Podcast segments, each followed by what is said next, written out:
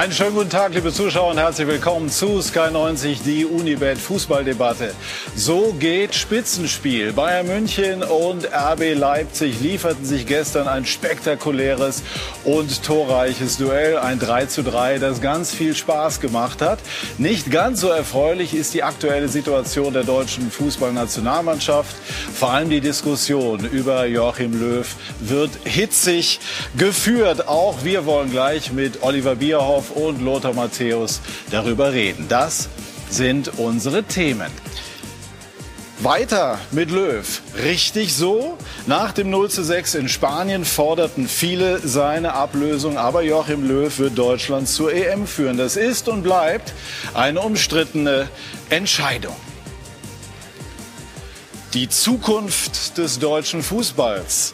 Oliver Bierhoff muss die aktuelle Krise meistern, aber auch an morgen denken. Die DFB-Akademie, so sagt er, soll das Silicon Valley des deutschen Fußballs werden. Und das Topspiel in München. Die Bayern mit Hansi Flick bewiesen Comeback-Qualitäten. Julian Nagelsmann und RB Leipzig forderten die Münchner und lieferten eine beeindruckende Vorstellung ab.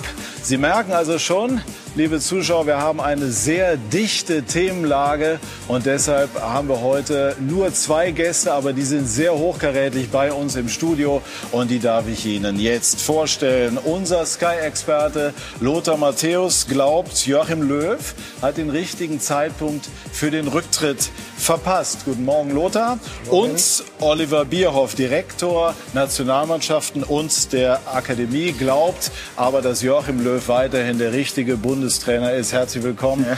Oliver Bierhoff. Lothar, hat sich äh, RB Leipzig, ein Wort zum Spiel gestern, mit diesem Auftritt endgültig in der Spitze des deutschen Fußballs etabliert? Sie waren vorher schon etabliert. Äh, Sie haben äh, tolle Spieler. Sie spielen attraktiven Fußball. Und gestern haben Sie eigentlich auch nach der großen Belastung, auch nach der großen psychischen Belastung in der Türkei und dem bevorstehenden Spiel gegen Manchester United wirklich gut abgeliefert. Sie mussten ein bisschen rotieren, aber man hat Ihnen die, das Spiel gar nicht angemerkt äh, am Mittwoch in der Champions League, wo Sie ja auch bis zum Schluss gehen mussten. 4 zu 3 gewonnen. Und natürlich Nagelsmann schon ein bisschen nach vorne geguckt. Manchester United am ja. Dienstag ein praktischen Endspiel um den Einzug ins Achtelfinale. Also also sie haben wirklich gut abgeliefert. Bayern ist zweimal gut zurückgekommen und ich würde sagen, alles, was wir von einem Topspiel erwarten, war gestern drin. Und nicht nur die Tore, sondern auch teilweise ein aggressives Spiel. Kein unfaires Spiel, aggressiv. Da hat man den Körperkontakt gesucht, da hat man zeigen wollen, hey, wir sind da, ja, an uns müsst ihr erstmal vorbei, um in der Tabelle besser zu stehen. Leipzig hat es gut gemacht, Bayern ist immer gut zurückgekommen. Äh, ging ein bisschen so auf den Zahnfleisch, die Bayern, und haben auch äh, viele Verletzte wo man dann auch anmerkt, dass die Bayern jetzt nicht in der Form spielen, wie sie vor zwei, drei Monaten die Champions League gewonnen haben. War das Oliver Bierhoff gestern äh, Werbung für die Bundesliga? Ja, auf jeden Fall. Ich meine, solche Spiele braucht die Bundesliga. Diese Spannung, auch diese Wettbewerbsfähigkeit war echt schön anzusehen. Vielleicht zum Topspiel muss man sagen, dann vielleicht doch auch viele Chancen zugelassen. Ja, äh, was natürlich bei einer Top-Mannschaft dann normalerweise nicht so passiert. 3 zu 3 ist nicht mhm. selbstverständlich. Mhm ein bisschen Wermutstropfen, dass Leipzig ohne deutschen Spieler spielt. Das ist mhm. natürlich auch ein bisschen, äh, wenn man das aus der DFB-Seite sieht, äh, auch schade. Aber eine tolle Arbeit macht Leipzig. Ist auch toll, wie die Bayern mit dieser hohen Belastung umgehen und wie beide Trainer es eigentlich schaffen, beide Mannschaften nicht nur in der Bundesliga, sondern auch in der Champions League mit Erfolg äh, durch diese Zeiten zu führen. Wo hat sich der Bundestrainer dieses Spiel angeguckt? Im Fernsehen zu Hause. Und warum war er nicht im Stadion? Ja, da haben wir natürlich auch äh, länger darüber diskutiert. Ich meine, zur jetzigen Diskussion ist es natürlich auch immer äh, schwer, wann macht man was. Äh, Komme ich ja vielleicht gleich noch mal zu, warum er sich noch nicht äh, geäußert hat. Aber wir haben ja Tim Meyer bei uns im Team, äh, der mit dem DFB und der DFL zusammen auch das Konzept aufgestellt hat. Und ähm, wo man dann auch wieder in die Stadien durfte, hat man natürlich auch mit ihm gesprochen, was soll man machen. Und eigentlich sollen wir ja wirklich aufpassen, dass man das nicht übertreibt, dass man auch nicht äh, unnötig auf Reisen geht. Er kann das Spiel da hervorragend verfolgen. Wie gesagt, bei Leipzig hat kein deutscher Spieler gespielt, bei Bayern schon. Wäre es nicht ähm, jetzt auch ein Signal gewesen? Ich meine, das Hygienekonzept und die Sicherheitsmaßnahmen geben es ja her, dass der Bundestrainer einen Platz im Stadion findet. Ja, das kann man natürlich, könnte man so werten, aber zum jetzigen Zeitpunkt ist es, glaube ich, erstmal wichtig, dass er ähm, seine Statements gibt, seine Aussagen tätigt und dann wird man weitersehen. Aber wie gesagt, auch äh, haben wir eigentlich vor einigen Wochen schon beschlossen, auch auf Rücksicht der Vereine, die ja ganz am Anfang noch auch limitierte Tickets hatten. Also es war ganz, wo das Stadion wieder geöffnet wurde, hat man gesagt, soll man jetzt ins Stadion gehen und auch im Verein, sagen wir mal, die möglichen Karten wegnehmen oder schaut man halt im, äh, im Fernsehen und ich kann zumindest garantieren, es wird jeder Spieler verfolgt, es wird jeder, jeder Spieler betrachtet und natürlich auch aus der Ferne analysiert. Sie sprechen von seinen Statements. Bisher hat er das noch nicht getan. Ähm, wir hatten gestern Karl-Heinz Rummenigge bei uns im Interview und der hat gesagt, mir ist es momentan beim DFB zu viel Bierhoff, zu wenig Löw. Erstmal vorneweg, wir sind natürlich froh, dass Sie bei uns zu Gast ja. sind. Aber die Frage, die dahinter steckt, ähm, ist ja sehr berechtigt. Warum hat sich Löw bisher nicht öffentlich gestellt und erklärt? Ist vielfältig die Antwort. Also erstmal, ich glaube, Kalle Rummenigge hat auch gesagt, äh, wenn Bayern München, wenn, wenn Bayern München verliert, geht der Trainer auf die Pressekonferenz. Da war der Jogi Löw ja auch eine halbe, dreiviertel Stunde äh, nach dem Spiel. Also er war im Fernsehen und danach auch bei der Pressekonferenz. Bei der Bundesliga ist natürlich der Vorteil, drei Tage später wird gespielt. Mhm. Also bis zum nächsten Spiel redet dann der Trainer nicht mehr oder geht eigentlich auf das nächste Spiel ein. Das hat man natürlich hier nicht. Das Zweite ist natürlich Aber das könnte man ja äh, inszenieren. Also es ist ja kein Problem, eine Pressekonferenz genau, Jetzt könnte man das nächste machen. Also ich muss sagen, auch innerhalb der Bundesliga Verantwortlichen sind wir auch, ich möchte nicht sagen kritisiert worden, aber viele haben gesagt, auch nach der WM 2018, wo wir eine Pressekonferenz gemacht haben, die haben gesagt, was macht ihr eigentlich? Eine Pressekonferenz. Also der Trainer muss sich bei der Öffentlichkeit rechtfertigen durch eine Pressekonferenz. Jetzt haben wir gesagt, machen wir das. Soll, also das wurde als falsch angesehen. Das wurde als falsch angesehen. Von vielen Verantwortlichen der Vereine, die gesagt haben, wo ist, ist das denn notwendig? Aber vielleicht darf ich, ich eine Bemerkung ja? dazu. Also die Bundesliga, die Nationalmannschaft, äh, lebt ja nun mal von der Öffentlichkeit, vom öffentlichen ja. Interesse und muss sich natürlich auch im Misserfolg erklären. Das kann ja nicht ja. falsch sein. Auf jeden Fall. Das habe ich auch nicht in Zweifel gestellt. Es war damals die Art und Weise, müsst ihr mit einer großen Pressekonferenz mhm. das machen. Aber jetzt eigentlich der eigentliche Punkt war ja, es gab ja die verschiedenen, sagen wir mal, Vorgänge auch innerhalb des DFBs, wo gesagt wurde, das ist eine Entscheidung des Präsidiums. Am 4. Dezember wird das Präsidium gehört, da habe ich vorgetragen. Mhm. Bis dahin sollte, sollten es Gespräche geben, sollte es auch Entscheidungen geben. Und dann hat man gesagt, in der Zeit ist es jetzt nicht notwendig, dass der Bundestrainer noch dazu redet. Er wird nächste Woche reden, das kann ich Ihnen garantieren. Er wollte diese Entscheidung des, das wird noch bekannt gegeben, wird gerade mit der Medienabteilung mhm. abgesprochen, aber es wird passieren und dann wird er auch Rede und Antwort stehen. Mhm. Lothar, wie sehen Nochmal auf die Weltmeisterschaft zurückzukommen. Pressekonferenz, ja, finde ich enorm wichtig, dass man eben auch als Bundestrainer über diese Weltmeisterschaft spricht. Ich finde den Zeitpunkt nur unglücklich, dass man da zwei Monate später naja. sich dazu geäußert hat, weil dann war schon wieder alles so ein bisschen verwischt, die mhm. Enttäuschung war schon weg. Man hat, äh, man möchte halt Antworten haben, auch als Fan, nicht nur als Experte, sondern auch als Fan. Und ich glaube, das sind wir den Fans schuldig, im Endeffekt auch diese, diese Antworten von den Personen, die dafür verantwortlich sind, zu geben. Oliver hat sich jetzt am Freitag auch wieder gestellt. Ich glaube, auch da hätten die Fans gerne gehabt, wenn Jogi Löw auch dazu Stellung genommen hätte, nochmal das Spiel Spanien Revue passieren hätte lassen. Ist ja auch schon wieder vier, fünf Wochen her. Und das, glaube ich, ärgert uns einfach. Ja, und Jogi Löw macht sich im Endeffekt ein bisschen da. Stadion, Corona, alles in Ordnung, hat man auch Verständnis dafür. Es wäre aber möglich. Pressekonferenz, nein. Und so wie er sich zurzeit verhält, war er auch gegen Spanien auf der Bank für mich sehr ruhig, sehr zurückhaltend. Früher war er anders. Früher war, hat er eine andere Körpersprache gehabt. Und das ist das, was ich zurzeit bei Jogi Löw vermisse. Stell dich, gibt die Antworten. Er hat natürlich Oliver, aber trotz alledem wollten wir den sportlich Verantwortlichen sehen. Ich habe selbst Nationalmannschaften trainiert, äh, war ganz sicher auch nicht immer angenehm, nach Niederlagen zu einer Pressekonferenz zu gehen oder sich der Öffentlichkeit zu stellen. Aber man muss es eben machen und äh, deswegen würde ich sagen, oder ich freue mich dann darauf, wenn Jogi Löw nächste Woche sich stellt und dazu eben dann doch persönlich Stellung bezieht. Würde er das nicht auch im eigenen Interesse tun? Ich meine, wenn man von seiner Sache überzeugt ist, dann kann man, dann braucht man doch nicht wochenlang, um irgendwann sich zu überlegen, was sag ich denn jetzt?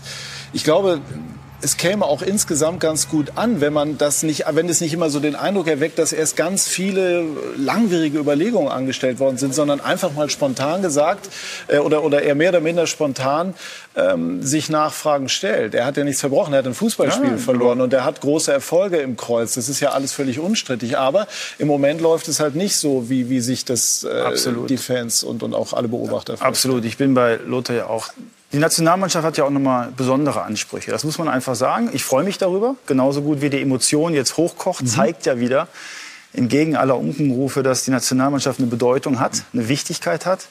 Und dass es natürlich für uns auch eine große Verantwortung ist. Aber gehen wir doch trotzdem noch mal hin. Das Spiel hat stattgefunden. Jogi Löw war ja bei der Pressekonferenz. Mhm. Er hat etwas gesagt. Mhm. So. Jetzt sind wir in einer ganz hitzigen Diskussion. Und das muss ich auch noch mal klarstellen. Jogi Löw hat nicht gesagt, er braucht Zeit. Mhm. Und diese Pressekonferenz, äh, diese Pressemitteilung, die davon gesagt hat, er braucht jetzt ein bisschen Abstand, war nicht mit ihm abgestimmt. Also er wusste davon nicht, weil er mhm. hätte auch am nächsten Tag Rede und Antwort stellen können oder die Tage darauf. War nicht mit ihm abgestimmt. Warum nicht?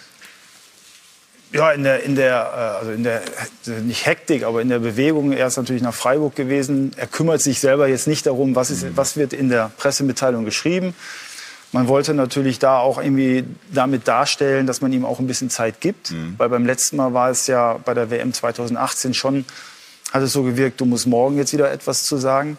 Und dann muss man natürlich sagen, jetzt spreche ich doch erstmal mit den internen Leuten, bevor ich mich extern äußere. Ja, das passiert ja auch bei Vereinen so. Nur mhm. bei Vereinen sind sie natürlich näher dran. Mhm. Ähm, äh, hat man auch einen höheren zeitlichen Druck. Ja, theoretisch könnte man ja auch sagen, wir spielen das nächste Spiel im März. Also jetzt nehmen wir uns mal richtig Zeit, um die Sachen intern zu diskutieren, zu besprechen. DFB, beim DFB gibt es auch mehrere Gremien, die auch äh, davon erfahren wollen. Ähm, und, und dann redet man entsprechend. So, das sind jetzt 14 Tage ins Land gezogen. Für den einen ist es zu viel. Natürlich weiß man dadurch, dass die Diskussion dadurch natürlich noch weiter entfacht wird. Mhm. Aber wichtig ist, ähm, dass er jetzt auch dann nächste Woche eben entsprechend seine Äußerungen tätigt. Werden wir denn da einen kämpferischen Löw erleben? Auf jeden Fall.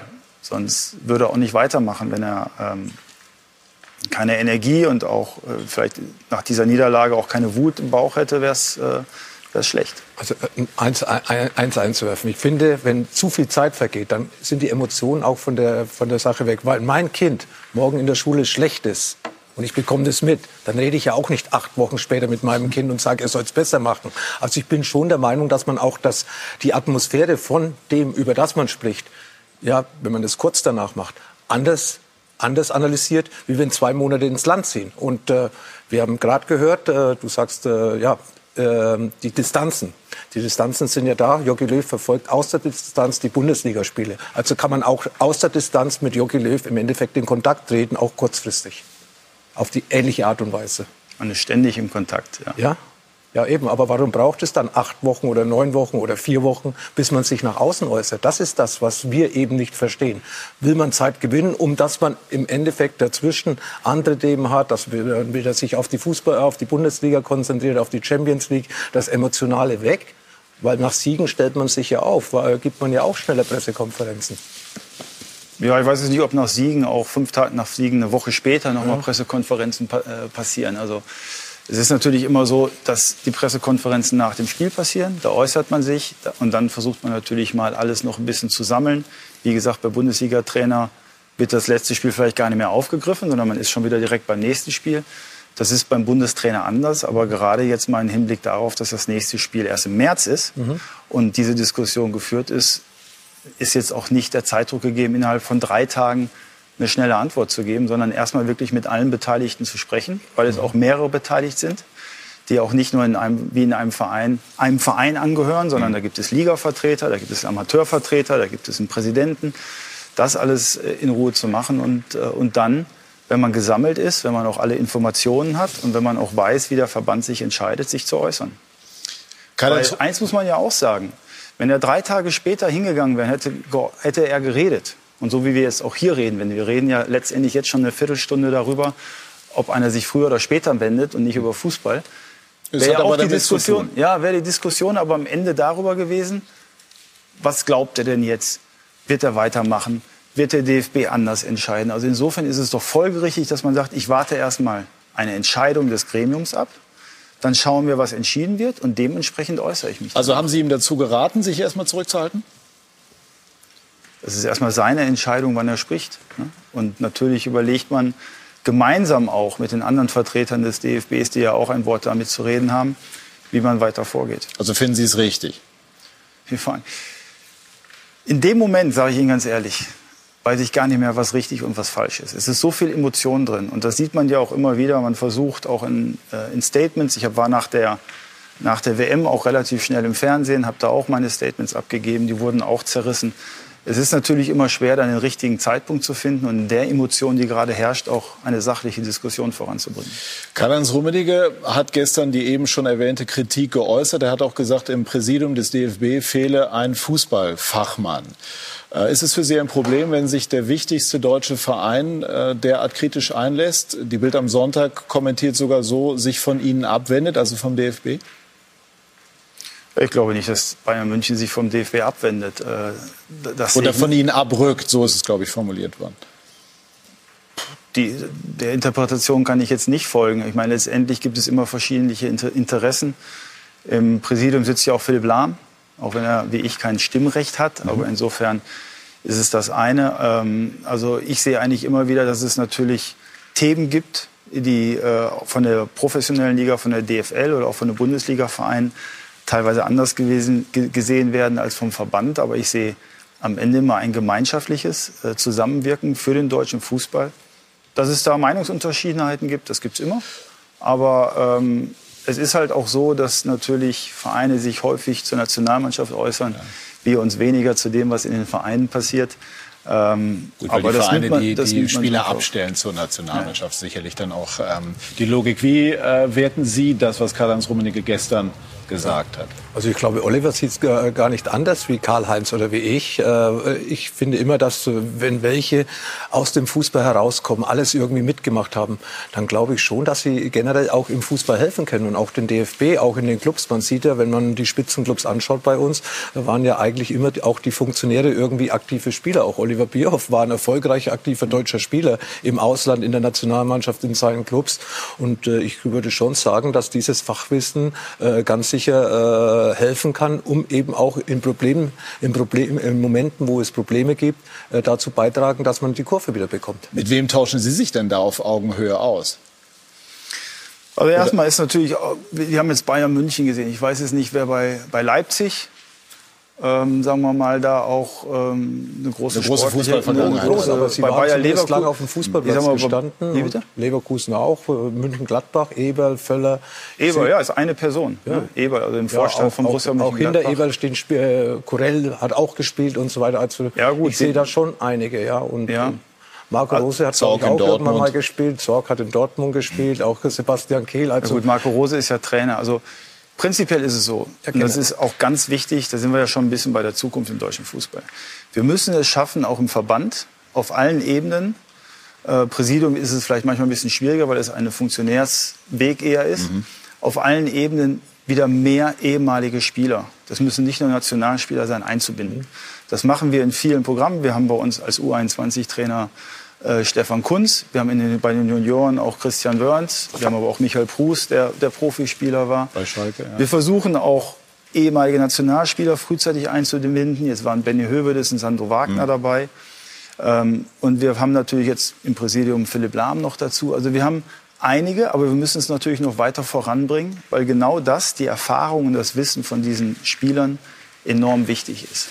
Wir sprechen gleich weiter. Man merkt einfach, es ist ein Thema, das, das total interessant ist und das einfach auch viele Facetten hat. Und äh, wir werden uns gleich auch damit beschäftigen, was denn nun mit einem möglichen Comeback ist. Von Müller, von Boateng, von Hummels. Gerade Thomas Müller hat gestern mal wieder sehr überzeugt. Gleich mehr dazu bei SK90, die Unibet Fußballdebatte.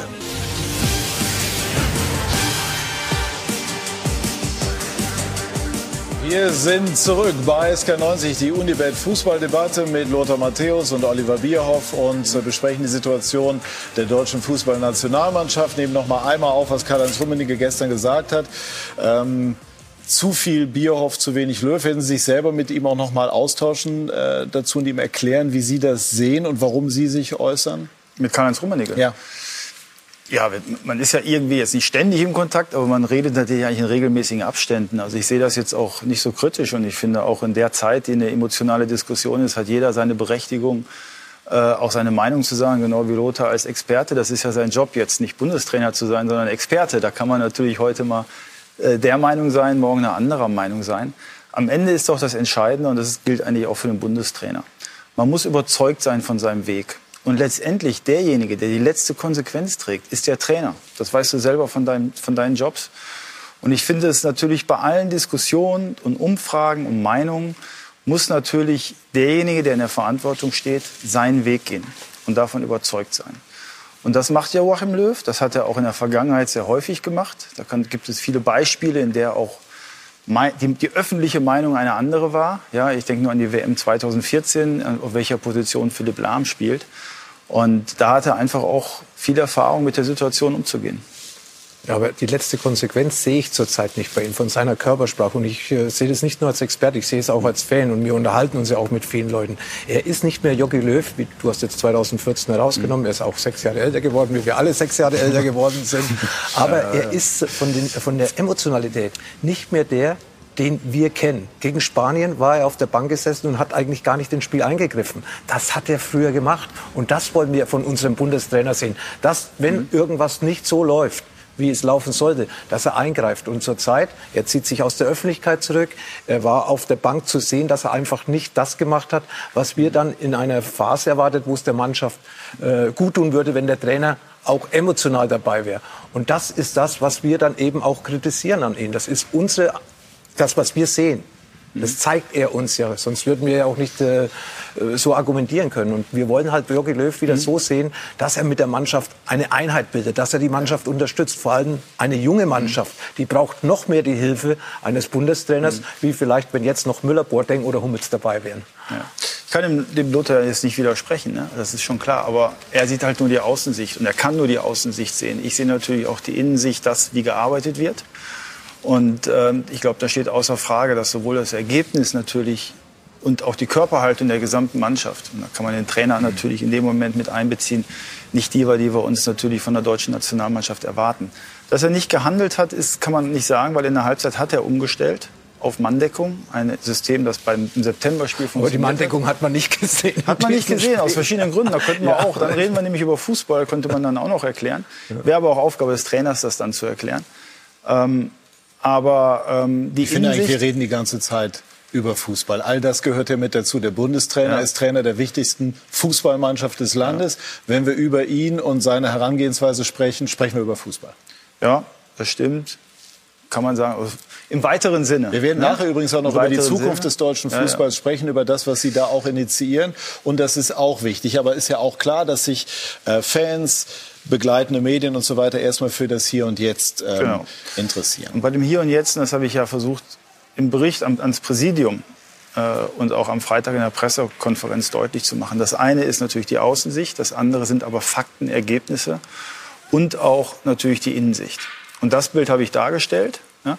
Und das hat auch dazu geführt, dass weiterhin die volle Überzeugung da ist, dass Joachim Löw der richtige Trainer ist. Aber wenn wir da über Fußball sprechen, muss man auch sagen, also die Ergebnisse oder auch die Spielweise war ja auch vor dem Spanien-Spiel jetzt nicht dazu angetan, permanent sozusagen in, in Jubel auszubrechen. Es sind Siege eingefahren worden gegen Mannschaften, die jetzt nicht die alles alleroberste Regal darstellen. Es hat viele späte Gegentore beispielsweise ähm, auch gegeben. Das mag alles Teil des Prozesses sein, aber man kann das jetzt nicht als Argument anführen dafür, dass der der Umbruch sozusagen schon so gut wie abgeschlossen sei.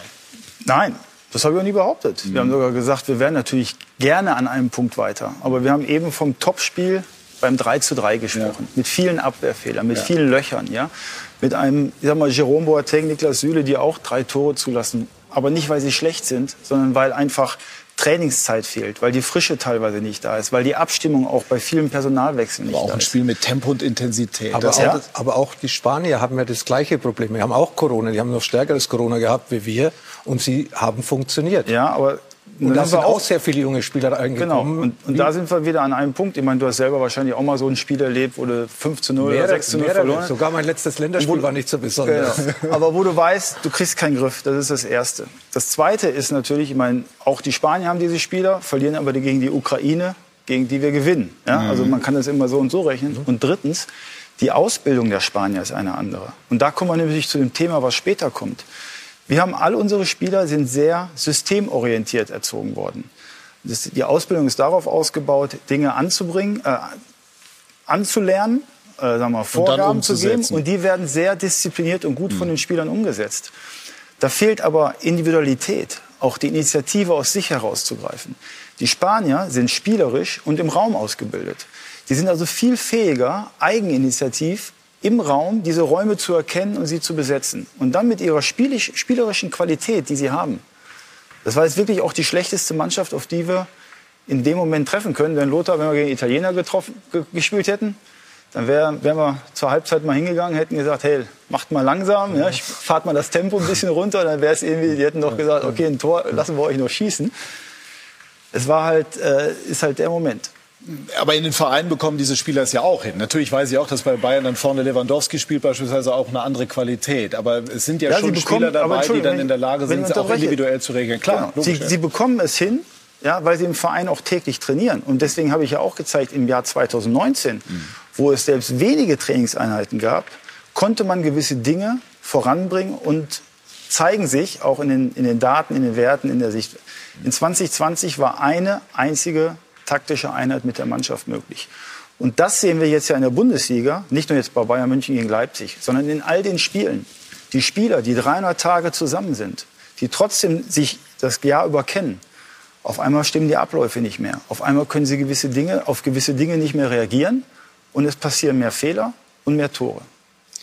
Trotzdem bleibt ja so dieses Gefühl, dass Joachim Löw, also es gibt Leute, die sagen, er sei so ein bisschen äh, entrückt, er hat sich äh, zurückgezogen. Ich will das gar nicht werten, ich sage es nicht, ich ja. beschreibe nur, wie es wahrgenommen wird. Äh, so genau kann man ihn ehrlich gesagt im Moment auch gar nicht greifen, weil er nicht so ähm, oft da ist. Hat er das Herz, das Feuer, die Leidenschaft, hm. die Herzen der Fans wieder im Sturm zu erobern? Also erstens, ich verstehe die Gefühle und äh, auch die Emotionen, die kann ich auch keinem nehmen. Die werde ich auch keinem nehmen können mit irgendwelchen Daten, mit irgendwelchen Fakten. Aber meine Aufgabe ist ja nicht nur nach Emotionen zu gehen mhm. oder nach Gefühlen zu gehen, weil die sind immer noch, selbst 14 Tage nach diesem Spiel, auch, auch sehr hart. Er hat absolut das Feuer, er hat auch eine klare Vorstellung. Man muss es einfach so sehen. Und jetzt, wenn man das auch mal weg von den Emotionen wieder ein bisschen wegkommt. Der Jogi Löw ist seit 2004 beim DFB. Mhm. Wenn wir uns jetzt die Erfolgsgeschichte dieses Trainers anschauen, das sind jetzt 16 Jahre. In diesen 16 Jahren, muss man sagen, hat er ein richtig schlechtes Jahr gehabt. Das war die WM 2018. Ansonsten hat er die Mannschaft mit seiner Erfahrung und Kompetenz immer unter die letzten vier bei großen Turnieren gebracht. Er ist Weltmeister geworden, er ist Confed Cup Sieger geworden und er hat diesen Umbruch auch in 2019 erfolgreich vorangeführt. In 2020 ist einfach die Aussage, und das sehen wir jetzt auch wieder bei den Spielen, eine Entwicklung voranzutreiben unter den Bedingungen ist schwer. So, und wenn man das mal auch in die Bewertung reintut und sagt, hat der Mann noch Energie? Die hat er. Hat er eine klare Vorstellung? Ja. Wenn man auch sieht, weshalb gewisse Schritte nicht gehen, ja, kann man die auch erklären. Und das gilt nicht als Entschuldigung. Und das gilt auch nicht dass man deswegen zufrieden ist. Das macht einen ja auch verrückt. Ja, also er sitzt auch da. Ja, der ist nicht zufrieden, wenn er sonntags im Hotel sitzt und sagt, jetzt kriege ich wieder drei Absagen und sieben Spieler, kann ich, auf die kann ich gar nicht zurückgreifen. Ich will eigentlich im 2020 dem Kai Havertz Platz geben und der fällt mir in zwei Abstellperioden aus. So, damit ist er auch nicht zufrieden. Warum Aber man sieht das nicht. Das ist ja, darüber können wir jetzt diskutieren. Also müssen wir nicht diskutieren, weil die Antwort kann ich nicht, die, die Antwort kann ich nicht ja, geben. Aber die, die wollen wir Fans ja wissen. Wir, äh, wir, Fußball, wir Fußballverrücktes Deutschland wollen das wissen eben von Ihnen. Und deswegen wünsche ich mir, dass er sich genauso so stellt, wie du heute hier sitzt. Äh, könnte doch Jörg Löw auch mal nach außen, auch mit einem gewissen Abstand zu dem Spiel gegen mhm. Spanien, das sagen, ja, das und das und das, wie du es jetzt erklärst. Das, wenn der Fußballfan hört, dann kann er auch die ganze Sache vielleicht ein bisschen anders einschätzen und steht vielleicht auch mehr, nicht nur zum Trainer, sondern auch wieder zum DFB und der Nationalmannschaft. Lothar, ist er also erstmal vorweg, Joachim Löw ist ein großer, finde ich, ein großer Bundestrainer, er hat große Erfolge eingefahren, er hat mit fantastischem Fußball nicht nur 2014, sondern 2010 beispielsweise auch überzeugt. Die Frage lautet ja jetzt eher, bewertet man einen Trend, den man hm? vielleicht schon bei genau. 2018 beginnen lässt, ähm, oder sagt man, aufgrund dieser Erfolge hat er so viel Kompetenz nachgewiesen, dass man ihm auch die Zukunft zutraut. Und darauf zielt jetzt meine Frage, ist er im Hier und Jetzt und vor allem auch in der Zukunft, nach deiner Einschätzung, Lothar, der richtige 2018 habe ich wirklich gesagt, okay, er hat super gearbeitet, ich bin Fan von Jogi Löw, ich bin Fan von dieser Mannschaft. Jogi Löw kann man diese WM verzeihen und man geht weiter mit ihm. Jetzt, wie gesagt, geht es ja nicht allein um das, was auf dem Platz passiert, sondern auch um die Außendarstellung. Und das gefällt mir eben nicht so, wie ich das von einem Bundestrainer erwarte. Er muss nicht nach jedem Spiel zweimal zur Pressekonferenz und jeden Tag und so weiter und so fort. Aber genau das, was Oliver jetzt sagt, ist eigentlich vor allem von der sportlichen Seite eigentlich die Aufgabe für mich, die der Trainer erledigen muss. Und da sollte er wieder offensiver. Also ja? vielleicht kann man das ja auch mal unterteilen. Das eine ist vielleicht jetzt eine Antwort, eine ähm, Rückmeldung von dem, was jetzt passiert ist. Mhm. Das andere in der Bewertung, die Frage auch, die gestellt wurde, soll Joachim Löw Bundestrainer bleiben? Da kommen ja auch solche Themen rein wie, was muss ein Bundestrainer mitbringen? Ja, welche, welchen Erfahrungswerten, das weißt du selber, die Arbeit als, Bund, als Bundestrainer ist eine andere. Und beim Turnier mit dem Druck umzugehen, ist auch eine andere. Und man sieht natürlich auch häufig beim Turnier, bei Erfolgstrainern der anderen Nationen oder bei uns, das waren alles Trainer, die länger schon im Verband gearbeitet haben, ja, die diese Erfahrung haben und dieses besondere Herangehen. Und das hat er schon häufig genug bewiesen. Und das gepaart mit, ja, er hat die Energie, er hat die Überzeugung. Ja, und ich hoffe, er kriegt sie jetzt dann auch vermittelt, äh, dass, die Fan, dass die Fans. Ich wollte noch mal eins sagen. Mit dem Prozess. Man hat ja gesagt, nach der WM 2018, zwei Jahre sollte der Prozess dauern und dann steht eine Mannschaft, wäre ja auch das große Turnier Europameisterschaft gewesen. Der Prozess ist aber bei weitem noch nicht abgeschlossen. Nein. Nein. Also, wir haben es auch mal geschaut. Andere Nationen brauchen sechs Jahre, um wieder an den Punkt zu kommen, wo sie vorher waren. Die Holländer haben zwei Turniere ausgesetzt. Ja? Und es ist doch eigentlich vermessen, trotz der Qualität unserer Spieler, die wir haben, ja? Dass wir sagen, wir machen einen Umbruch und direkt muss alles perfekt laufen. Und das habe ich auch immer wieder gesagt. Wir haben Spieler, Kai Havertz, unser größtes Talent, der hat zehn Länderspiele. Der, hoffentlich kriegt er jetzt in England noch weitere Substanz mhm. ja, und wird gefordert, um auch noch, noch mehr Kerl zu werden, damit er diese Rolle übernehmen kann. Ein Serge Gnabry, super Entwicklung, hat 17 Länderspiele. Also wir haben, das war mein Fehler, wir, wir dürfen nicht von einer jungen Mannschaft sprechen, von einer unerfahrenen Mannschaft. Und die muss, die braucht einfach Zeit. Die braucht auch Zeit zusammen. Und leider, wenn man das auch mal schaut über das Jahr 2019, 2020, aus verschiedenen Gründen, hat es diese Mannschaft auch gar nicht die Möglichkeit gehabt oder der Trainer, mal kontinuierlich eine Formation aufzustellen. Mhm. Nach der WM hat Joachim Löw gesagt, Jungs, ich glaube, wir müssen jetzt, es ist egal, wir müssen mal nicht so viel testen, wir müssen jetzt mal so eine Art Stammformation haben. Das wäre gar nicht möglich gewesen, weil der eine hat einen Kreuzbandriss, der andere hat die Verletzung. Mhm. Ständig musst du, also eigentlich dein Konzept, was du hast, musst du als Bundestrainer ständig irgendwo verändern. Du willst eigentlich was aufbauen, aber es geht nicht, weil genau in dem Moment wieder der Spieler nicht kann oder verletzt ist oder wie auch immer. Und wenn man das mal sieht mit den Spielern, die nicht zur Verfügung standen, und auch der Situation in 2020 ist man da gut durchgekommen und hat trotzdem schon was weiterentwickelt. Haben Sie denn ernsthaft auch mal über Alternativen nachgedacht? Also äh, beispielsweise Ralf Rangnick, der als großartige Entwicklung äh, oder Entwickler junger Spieler gilt, aber natürlich nicht die eben von Ihnen angeführte Erfahrung mitbringt. Stefan Kunz ist auch mal genannt worden. Sind ernsthaft mal alternative Szenarien durchdiskutiert worden? Also mit ernsthaft ist immer so eine Sache. Äh, man muss immer mittlerweile bei Worten aufpassen, weil letztens ja. hatte ich gesagt, natürlich denke ich über Alternativen nach und ja. dann hieß es direkt, Sie haben in Erwägung gezogen. Ja, ähm, es ist doch ein laufender Prozess. Sind mal Gedankenspiele Es ist doch ein laufender Prozess. Also wer glaubt, dass ich mich jetzt hier hinsetze und sage, oh, jetzt haben wir gegen Spanien verloren, jetzt muss ich mal gucken, welche Kandidaten da sind, das ist doch auch irrsinnig. Und wenn man natürlich ähnlich wie im, äh, über den gesamten Fußball in die Zukunft denken muss, dann ist es ja ein laufendes Bild, was man sich macht. Und man, man redet ja frühzeitig und hört sich auch um. Und das ist, finde ich, eigentlich auch wichtig, dass man nicht erst in dem Moment der Krise, des Momentes sagt, jetzt muss ich mich damit beschäftigen. Ja. Natürlich hat man immer etwas im Kopf. Und das ist eben auch etwas, was im Verhältnis zu Achim Löw ist. Ich bin zum Yogi auch im Januar 2020. Da hat man ja noch, wusste man noch nicht genau mit, ja. der, mit der EM. Habe ich auch gesagt, Yogi, nur damit du weißt, also es ist meine Rolle, wenn die EM in die Hose geht ja, und etwas reagiert werden muss, ich muss auch dem Entscheidungsgremium verschiedene Alternativen vorbieten. Deswegen sei nicht böse, wenn ich jetzt Gespräche führe ja, oder du vielleicht mal hörst, oder Oliver hat sich mit dem getroffen und hat sich mit dem unterhalten.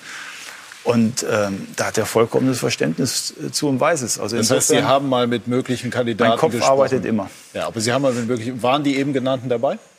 mit Stefan, also wenn ich mit Stefan Kunz nicht sprechen würde, ist es nicht so. Ich war auch bei Vereinsbesuchen, habe da auch mit Ralf Rangnick gesprochen, genauso wie mit anderen. Aber um es so zu sagen, ich habe mit keinem konkret darüber gesprochen, ähm, was, äh, was passieren würde, wenn, äh, wenn Jogi nicht mehr Bundestrainer ist. Da habe ich mit keinem konkret darüber gesprochen. Ähm, ist äh, der, oder gibt es den Plan, mit Jürgen Klopp in die Heim-EM 2024 zu gehen? So einen Plan kann es ja nicht geben weil er bis 2024 Vertrag hat. Und das ist erstmal der aktuelle Stand. Ähm, ich habe immer, wenn ich in meinem Team arbeite. könnten Sie sich vorstellen, das mit, mit Jürgen Klopp in die Heim-EM 2024 zu gehen? Also die Qualität von, von unseren Top-Trainern steht da außer Zweifel, auch von Jürgen Klopp. Also das braucht man jetzt auch nicht diskutieren. Was 2024 ist, ist eine andere Sache. Und auch das in der Herangehensweise, ob das jetzt bei den Trainern ist oder generell in meinem Beruf und auch mit meinen Leuten sage ich immer, nimm dir ein weißes Blatt Papier und fang an zu träumen, ohne Begrenzung. Und das mache ich natürlich auch in all in diesen Bereichen. Und es ist einfach wichtig, dass dann auch so eine Entscheidung nicht aufgrund von Umfragewerten passiert oder populistischen Meinungen oder schnellen Namen, sondern dass sie wirklich durchdacht ist und dafür nimmt man sich die Zeit. Die mache ich auch nicht alleine, sondern da führe ich viele Gespräche. Da hat man auch seine Experten innerhalb des DFBs, wo man auch nicht nur nach dem Auge geht, sondern auch mal hinterfragt, was bringt dieser Trainer mit, welche Kompetenzen hat er. Ja, das dürfte ja bei Kann Klopp diese... auch positiv aus. Wie bitte? Das dürfte ja bei Klopp auch ja, gut, positiv Da brauchen wir, glaube ich, äh, bei unseren Top-Trainern, die wir ja auch in Deutschland glücklicherweise ja, haben. Ja, ich würde jetzt einfach auch mal Hansi Flick, weil er hatte ja Voraussetzungen, weil er schon beim Verband gearbeitet hat. Jürgen Klopp hat bisher noch bei keinem Verband gearbeitet. Also wäre eigentlich, äh, wenn ich jetzt die Aussagen von Oliver so ein bisschen verfolge, und ich höre ja auch mal zu, nicht immer, aber meistens, äh, dann würde ich sagen, dann ist er eigentlich Hansi Flick derjenige, der prädestinierter wäre wie Jürgen Klopp, weil er einfach schon eine Erfahrung mitbringt, die ja irgendwo so ein bisschen na, nicht unbedingt Voraussetzung sein muss, aber ganz sicher ein Vorteil wäre. Was soll ich jetzt sagen?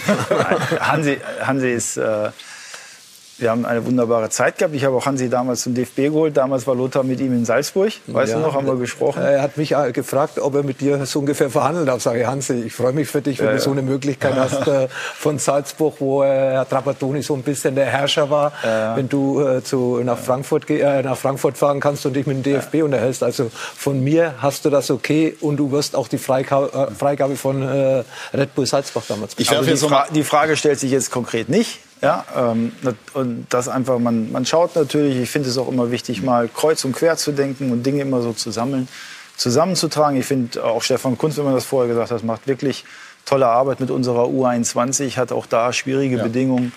Ähm, also das ist jetzt aber kein Thema. Konkreter wird aber natürlich diskutiert über drei mögliche Rückkehrer. Machen wir es mal jetzt an Thomas Müller fest. Ich habe ihn selber im Stadion gestern gesehen. Ihr habt es beide am Fernseher gesehen, du bei uns im Studio, Lothar, und Sie haben es zu Hause äh, gesehen. Er bringt ja schon sehr vieles von dem mit, was man sich im Moment wünscht. Er spielt sehr, sehr gut und er ist auch als Typ sehr lebendig. Er reißt eine Mannschaft mit und so weiter. Tut Ihnen das nicht fast ein bisschen weh, dass er im Moment nicht dabei ist? Er könnte doch auch einer jungen Mannschaft im Umbruch als Typ sehr gut helfen? Also erstens, das ist eine alleinige Entscheidung des Trainers, wie er das macht. Insofern muss man diese Frage immer dem Trainer stellen. Aber der ist von, aber nicht da. Sie der ist nicht da. da. Der, der, wird das aber irgendwann beantworten müssen. Und letztendlich muss man natürlich erstmal sagen, oder das kann ich garantieren, da der Trainer ja auch derjenige ist, der die Konsequenzen tragen muss, wird er in ein Turnier gehen mit der Mannschaft, die für ihn am erfolgreichsten spielen kann. Wenn wir von Erfolg sprechen, dann kann, können es die 23 Besten sein, es können aber auch vielleicht nur die 15 Besten sein und die anderen ergänzen das. Ja? Also wenn man mal erfolgreiche Mannschaften sehen, wir haben mal auch in den Statistiken nachgeschaut, brauchst du eigentlich 15, 16 gute Spieler. Der Rest ist eher Ergänzung. Und da kannst du natürlich schauen, äh, wobei ich jetzt Thomas Müller nicht als Ergänzungsspieler sehe. Ne? So. Ich meine, die, Der die, Satz kann auch sehr gefährlich sein. Nein, nein, nein, nein absolut nicht. Also erstmal, ich freue mich riesig, auch, dass alle drei auch äh, diese Leistung bringen und eben auch so engagiert sind. Und wenn man auch die Aussagen von Thomas Müller oder Jerome Boateng jetzt gesehen hat, sieht man da, dass gegenüber dem Bundestrainer nichts hängen geblieben ist. Letztendlich wird der entscheidende Punkt vor der Nominierung sein, vor der EM. Da wird man alles bewerten müssen, da wird der Trainer entscheiden müssen, ähm, wen er natürlich mitnimmt. Und ich kann nur sagen, es wird nicht an Prinzip oder Sturheit liegen, ob er den einen oder anderen mitnimmt, sondern da wird er klar für sich allein zu seinem eigenen Wohl, aber zu Wohl der Nationalmannschaft sagen, wer sind die Spieler, mit denen ich am besten arbeiten kann. Das ist so spannend, da packen wir noch ein paar Minuten drauf, Lothar. Was ich sagen möchte, ich habe es ja selbst erlebt und du warst damals auch in der Nationalmannschaft. Wenn ich einen dieser drei Spieler zurückholen würde, als Verantwortlicher, ja. dann würde ich das nicht kurz vor der EM machen, weil sie sollen sich ja auch in den Kreis so ein bisschen zurechtfinden oder speziell die jüngeren Spieler wieder die neue Situation kennenlernen. Und bei mir 1998, ne? 1998, da hat mich Berti Vogts zurückgeholt zur Nationalmannschaft, aber die ersten zwei Spiele war ich auf der Bank gesessen. Das war kein Zeichen an die Mannschaft. Wenn ich einen von diesen Spielern zurückholen würde als Trainer, hey, du bist hier, du bist einer, der die Mannschaft anführt. Und das wäre vielleicht ein bisschen spät, wenn es dann kurz vor der EM erst passieren sollte oder würde. Vielleicht wäre es dann Ende März schon angebrachter, dass man sich im Endeffekt auch aneinander gewöhnt. Auch ein Zeichen setzt gegenüber den Spielern. Die Spieler kennen Müller, die akzeptieren ihn von der Art her, wie er Fußball spielt, von der Art her, wie er in der Kabine ist. Er kann ab, absoluter Führungsspieler werden, wie beim FC Bayern auch für die Nationalmannschaft. Und was er noch für einen Vorteil hat, der hat ja seine Bayern-Spieler hinter sich, die ja auch ja, ich werde zahlenmäßig äh, äh, gut vertreten sind in der Nationalmannschaft. Aber bevor Sie antworten, inhaltlich einmal möchte ich Ihnen zur Seite springen. Also da man kann, also es gibt Argumente, sehr gute Argumente, mhm. Müller zurückholen zu wollen. Und, und, ich bin Fan dieses Spielers und auch des Typen. Auf der anderen Seite, gerade auf der Position, gibt es ja die jungen Spieler in der Nationalmannschaft, mhm. die man auch weiter entwickeln möchte. Also ein, ein Harvards beispielsweise ja. fällt mir spontan ein, äh, auch die anderen Offensivspieler, Sané, Timo Werner und so weiter. Ähm, Dennoch ist es natürlich so, aber, Müller im Moment, an dem kommt wir haben, da, wir haben davon aber nicht viel mehr. Also da also, sind wir dünn besetzt im Sturm. Ja, ja. Als Marco Reus, der gestern nicht einmal in mhm. Dortmund reingekommen ja. ist ins Spiel. Und dann musst du es ja wieder so verkaufen, was ich ja auch kritisiert habe. Sitzt Marco Reus auf der Bank, kommt ein 16-jähriger 16 Spieler rein und Marco Reus soll auf einmal die Nationalmannschaft zur Europameisterschaft mhm. führen, also zum Titel mhm. führen. Also das ist ja auch dann immer so mhm. schlecht zu verkaufen. Mhm. Müller bringt die Leistung, ähnliches Alter wie Reus. Und natürlich wissen wir, dass Havertz dort drumherum spielen kann. Das äh, ist ganz klar. Aber wir haben ja da nicht so viele Spieler. Wir haben vier, fünf Offensivspieler für mhm. drei Positionen oder für dreieinhalb Positionen mhm. da vorne. Und da sind wir nicht jetzt Weltklasse besetzt in der, in, in der Breite. Ja. Also die Tür ist nicht zu.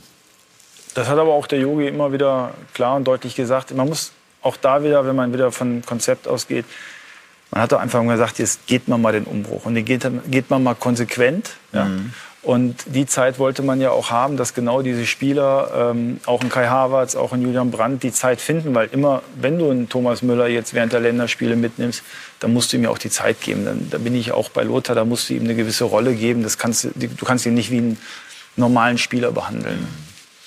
Heißt also im Prinzip, wenn jetzt wirklich im März, April sich die Situation vergleichbar darstellen sollte oder kurz vor dem Turnier spätestens, besteht die Möglichkeit, Müller oder, einen, oder, oder Hummels Boateng, je nachdem, zurückzuholen. Soweit würden Sie gehen. Das habe ich schon mehrmals gesagt und auch Yogi, es ist ja A, nichts Zwischenmenschliches passiert, es ist keine Sturheit und die Tür ist nie ganz zu. Mhm. Ja, aber ob die jetzt aufgemacht wird oder nicht, da dürfen dann die Trainer äh, zu welchem Zeitpunkt auch immer entscheiden und müssen natürlich das auch entsprechend im ersten Schritt mit Spielern kommunizieren. Angekommen. Gleich sprechen wir unter anderem über die Akademie des deutschen Fußballs, werden aber auch über das Spitzenspiel intensiver noch debattieren, das wir gestern gesehen haben. Es war ja unter anderem auch das Duell Robert Lewandowski gegen Upamecano von RB Leipzig. Also da war viel drin, darüber gleich mehr. Bei SK90 die Unibet Fußballdebatte.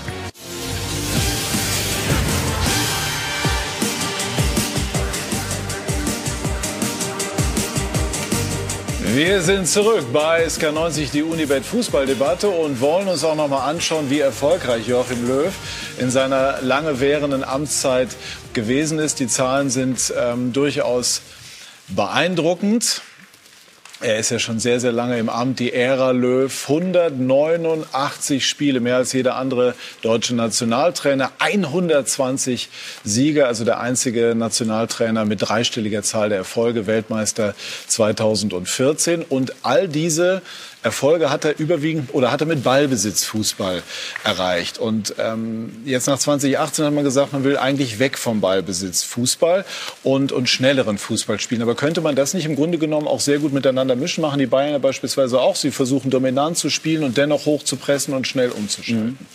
Klar, ich habe das eben Lothar auch erklärt. Ich meine, äh, das letzte letzte Spiel in 2018 gegen die Franzosen. Da hat man wieder einen dynamischeren Fußball gesehen und hat halt gesehen, das ging mit den jungen Spielern. Also insofern haben wir natürlich Spieler wie Sané, wie Gnabry, wie Werner, die weniger vom Ballbesitz kommen, auch weniger ballsicher sind, als es ein Ösil war, sondern eher in dem, in dem schnellen Gegen äh, kontern und mhm. in, der, in den Läufen in die Tiefe. Und das muss gefordert werden. Und ähm, es ist natürlich aufgrund verschiedener Gründe noch nicht gelungen, dieses eine Spiel fix zu haben. Ne? Ich habe auch mit den Trainern diskutiert und dann heißt es natürlich, ja, wir wollen eher wieder kompakt stehen, wir wollen dann diese schnellen Gegenzüge machen. Ist natürlich schwer gegen Estland ne? oder gegen Nordirland, wenn du dann ja. 6-1 dominierst. Also es ist dann auch da wieder so ein, so ein Weg zu finden, aber das ist schon das Ziel. Mhm. Ja, ich habe das äh, 2017, ich habe es auch gerade in äh, Oliver gesagt, als ich beim Confederations Cup dabei war, ganz junge Mannschaft, eigentlich eine B-Mannschaft, mhm. ein Jahr vor der Weltmeisterschaft.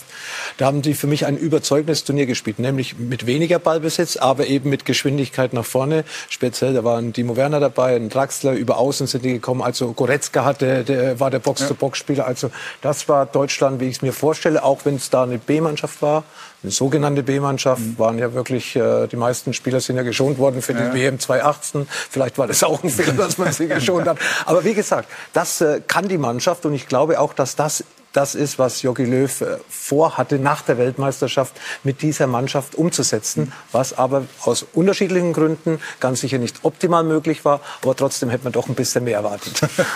Sehen Sie die EM 2021 eigentlich nur als Durchgangsstation, letztlich hinsichtlich der ähm, Europameisterschaft 2024 zu Hause? Nein, also man darf es nicht den Irrglauben machen, dass man sagt, man möchte bei der EM 2024 erfolgreich sein, der Rest ist egal. Wir müssen als deutsche Nationalmannschaft in jedes Turnier gehen. Wir müssen uns stark präsentieren, zumal wir ja auch drei Spiele in München haben. Also der Ehrgeiz auch bei den Spielern, mhm. ja, wenn man mit denen spricht, weißt du selber, du gehst jetzt in kein Turnier und sagst, na ja, mal gucken, Viertelfinale bin ich zufrieden, wir entwickeln es ja schön. Das kann es nicht sein. Äh, aber der Weg dazwischen ist natürlich wichtig, dass wir das aufbauen, was dann auch in 2022 und 2024 wichtig ist. Aber beim Turnier musst du einfach performen und musst natürlich auch äh, erfolgreich spielen. Mhm. Ähm in diese Gesamtsituation, Löw, Nationalmannschaft und so weiter, spielt natürlich auch alles mit rein, was wir eben auch schon an unseren Wänden gesehen haben. So DFB an sich, man, man hört da doch davon, dass es äh, zwischen handelnden Personen, Curtius, dem Generalsekretär Keller, dem Präsidenten nicht wirklich ähm, stimmen soll, vorsichtig formuliert. Inwieweit, oder inwieweit wirkt sich das äh, auch auf Ihre Arbeit aus und auch auf das, was jetzt so in dieser Frage des Bundestrainers ähm, diskutiert und entschieden wurde? Also in der Diskussion und auch in den Abläufen mit dem Bundestrainer lief das äh, sehr gut, auch, äh, auch intensiv und natürlich auch mit vielen Gesprächen, aber alle waren damit einbezogen. Ähm, aber es ist natürlich schon so, und das habe ich ja auch in der Pressekonferenz im November gesagt, dass das Allgemeinbild, was gerade auch rund um den DFB herrscht, äh, es ist eigentlich so eine so ein Gemisch aus verschiedenen Informationen. Und wenn natürlich dann viele negative Nachrichten kommen, wirkt das natürlich irgendwie auf das Gesamtbild aus. Mhm. Aber in der Arbeit mit den Verantwortlichen hatte ich jetzt in der Abwicklung dieser Thematik äh, äh, keine Probleme. Hat es denn Stimmen gegeben, die zum Beispiel des Präsidenten, die Löw letztlich seinem Rücktritt nahelegen wollten? Und wie ist das bei ihm angekommen?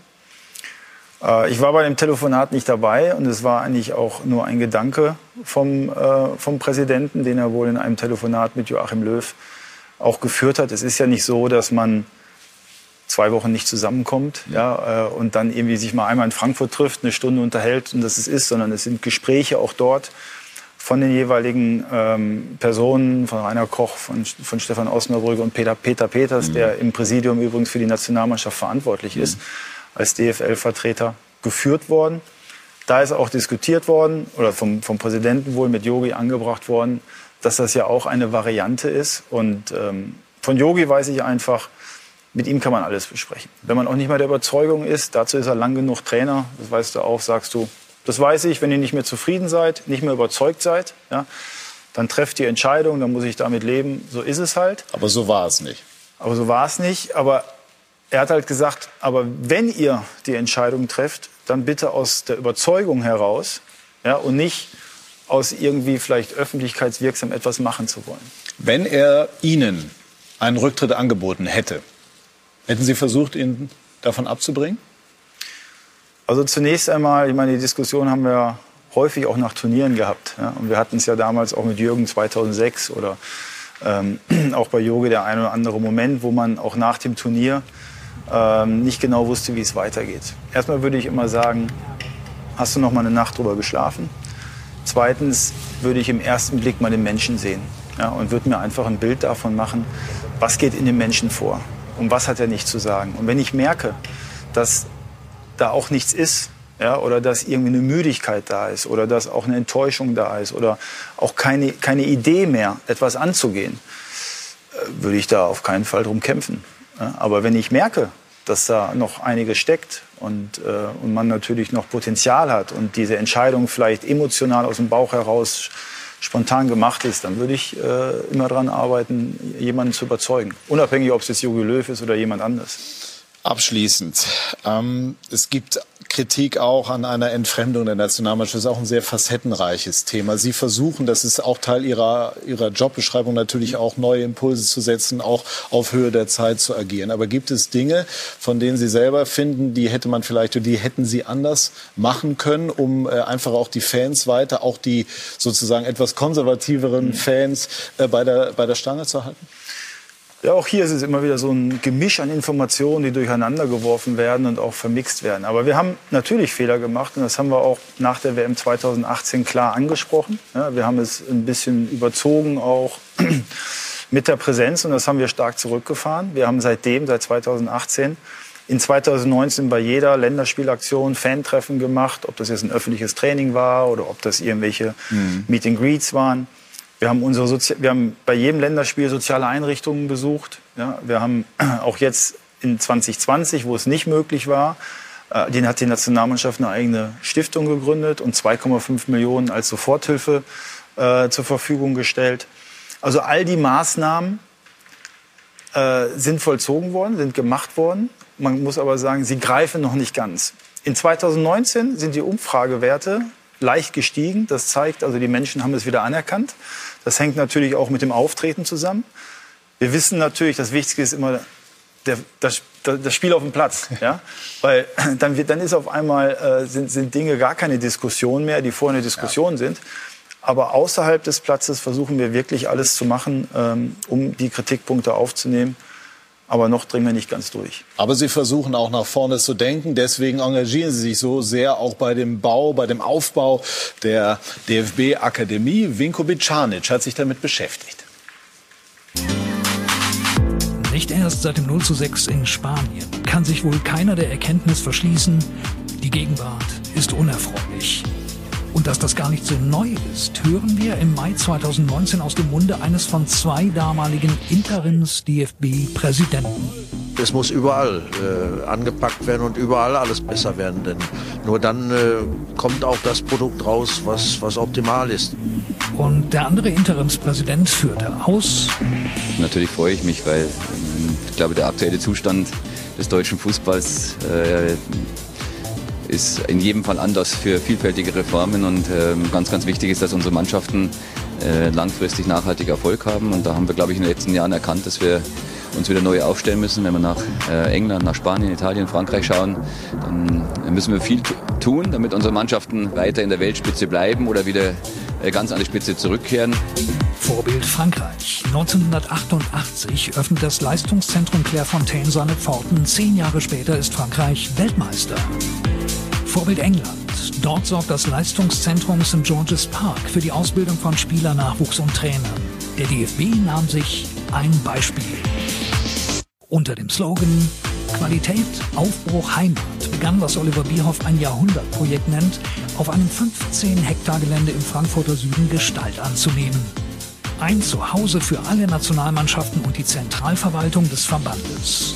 Die Spielerqualität soll hier gesteigert, Probleme sollen erkannt und behoben werden in jedem Bereich. Spielanalyse, Verletzungsprävention, Ernährungsfragen. Egal. Das Projekt geht los. Äh, es ist eine ganz wichtige, ähm, ein ganz wichtiger Schritt für den DFB und äh, ein ganz wichtiger Schritt für die Zukunft des Verbandes. Die Grundsteinlegung des 150 Millionen Euro Projekts erfolgte im September 19. Es werden entstehen eine Fußballhalle mit Spielfeld in der Größe 105 mal 68 Meter, dreieinhalb Naturrasenplätze, Konferenzräume, ein Bistro, 33 Athletenzimmer zur Übernachtung bei Lehrgängen, Technik, Parcours, Beachsoccerfeld und wenn das alles fertig ist, wird alles besser?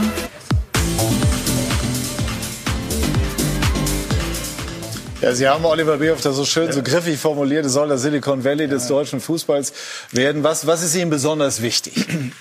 Also erstmal wichtig muss man einfach sagen, wir müssen uns im deutschen Fußball bewegen. Wir haben das letzte Mal im Jahr 2000 eine Reform gemacht, die war sehr erfolgreich.